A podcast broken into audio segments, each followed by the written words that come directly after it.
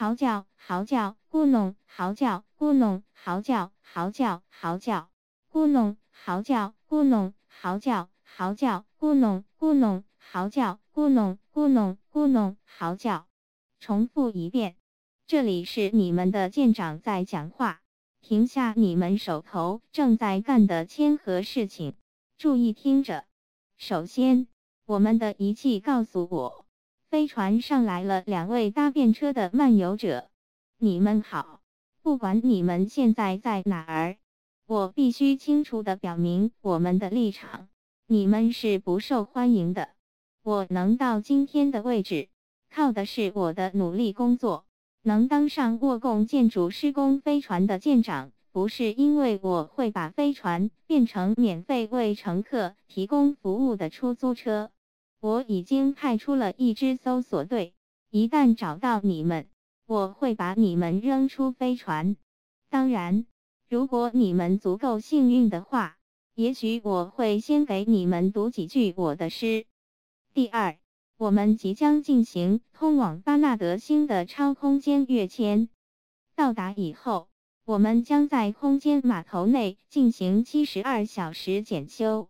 这期间，任何人不得离开飞船。我再重复一遍：任何离开飞船到星球上去的行为都是不允许的。我自己刚刚遇上了一次很不愉快的泡妞经历，所以我不希望你们其他这些人有可能享受一次美妙的艳福。讲话完毕，然后这声音就消失了。阿瑟这时才尴尬地发现自己已经蜷成一圈躺在地板上了，双臂还抱着脑袋。他只好勉强笑了笑。一个很有魅力的人，他说：“我真希望自己有个女儿，那样的话我就可以不准她嫁给这么一位。”这你大可不必。福特说：“这帮家伙的性关系就像马路上的交通事故样泛滥。”不，别动！看到阿瑟开始舒展身体时，他又补充了一句：“你最好准备一下超空间跃迁，那感觉可不太舒服，就像喝醉了一样。喝醉了又有什么特别不舒服的呢？你会需要一杯水。”阿瑟想了想，福特，他说：“什么事？这条鱼在我耳朵里干了什么？”他替你翻译啊，这是一条巴别鱼，你可以去查指南，要是你愿意的话。说着，他就把银河系漫游指南扔给阿瑟，然后把身体蜷缩成像胎儿一样，为跃迁做准备。就在这时，阿瑟的心里开始翻江倒海起来，他的眼睛鼓了出来，脚开始一个劲儿往头上顶。整个房间在他四周折叠起来，旋转着。宇宙中仿佛只剩下他一个人在滑行。他们正在通过超空间。巴别鱼，《银河系漫游指南》轻轻朗读着。体型很小，黄色，外形像水蛭，很可能是宇宙中最奇异的事物。它靠接收脑电波的能量为生。并且不是从其携带者身上接收，而是从周围的人身上。它从这些脑电波能量中吸收所有未被人察觉的精神频率，转化成营养，然后它向携带者的思想中排泄一种由被察觉到的精神频率和大脑语言中枢提供的神经信号混合而成的心灵感应矩阵。所有这些过程的实际效果就是，如果你把一条巴别鱼塞进耳朵，你就能立刻理解以任何形式的语言对你说的任何事情。你所听到的解码信号就是巴别鱼向你的思想提供的脑电波矩阵。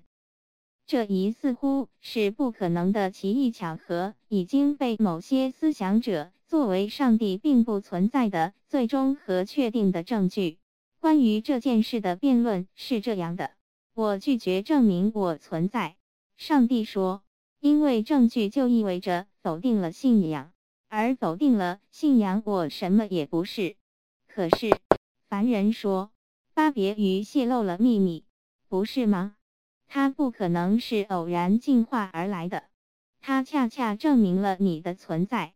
因此，按照你自己的逻辑，你并不存在。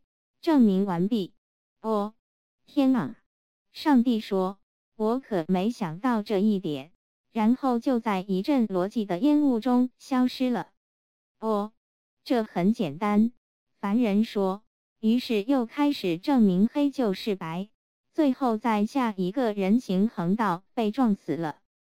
大多数最高级的神学家都宣称这样的证明根本不值一审，但这并不妨碍奥龙·卡路菲把它用作自己的畅销书《关于上帝的引擎》的主题，从而小赚了一笔。同时，可怜的巴别鱼。虽然卓有成效地清除了不同种族和文化之间交流的障碍，但却比造物的历史上任何其他事物引发了更多更血腥的战争。阿瑟发出一声低低的叹息，他对于通过超空间的冲击还心有余悸。现在，他已经身在地球曾经存在过的地方六光年以外了。是啊，地球。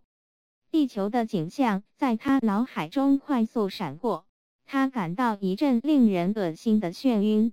他的想象无法面对地球毁灭这一事实的冲击，毕竟这太震撼了。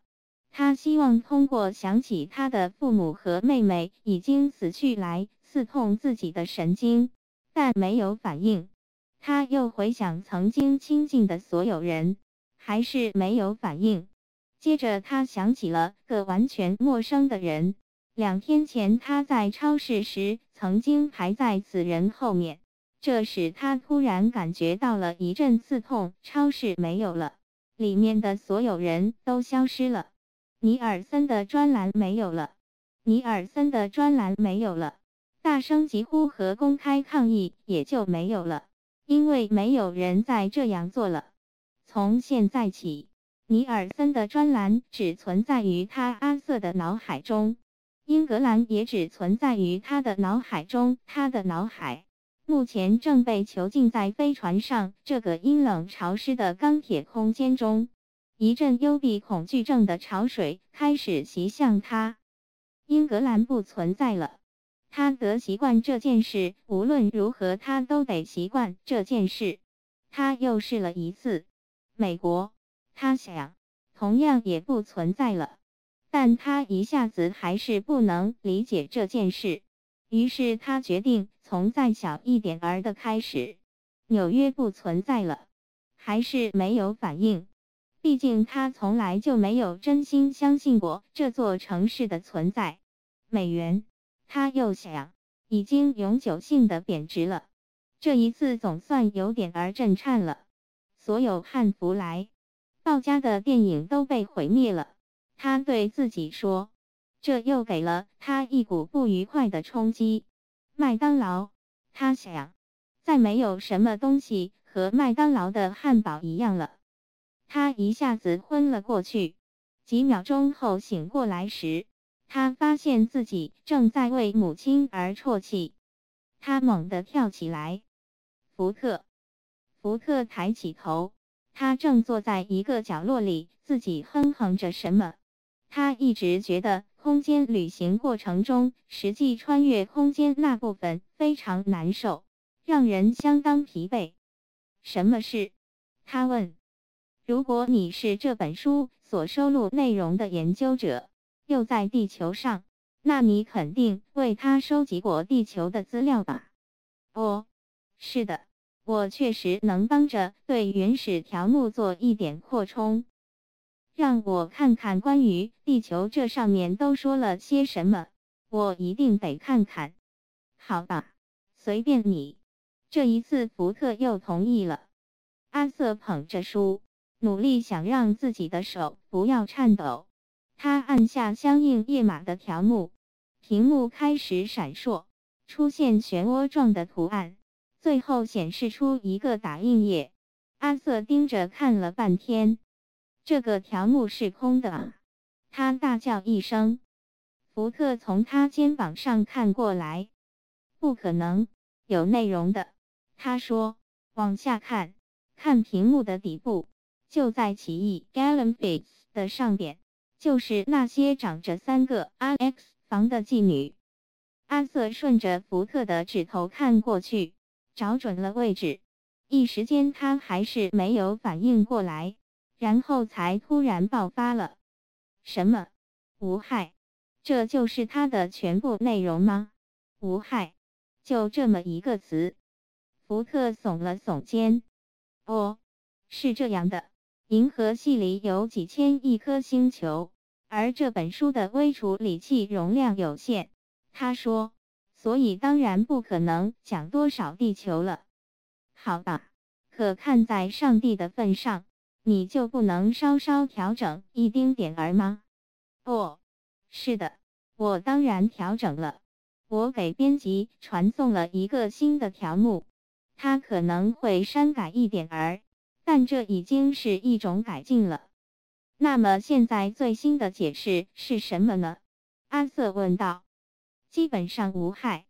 福特尴尬地轻咳了一声，然后说道：“基本上无害。”阿瑟叫起来：“哪来的噪音？”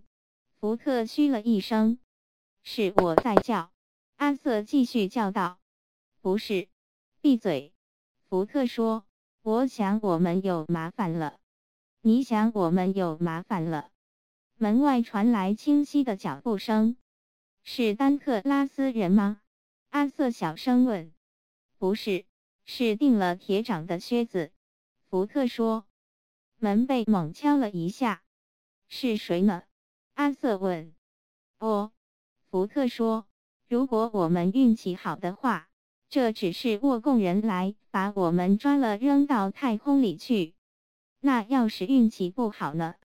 要是运气不好，福特冷酷地说，舰长会兑现他的威胁，先读几句他的诗给我们听。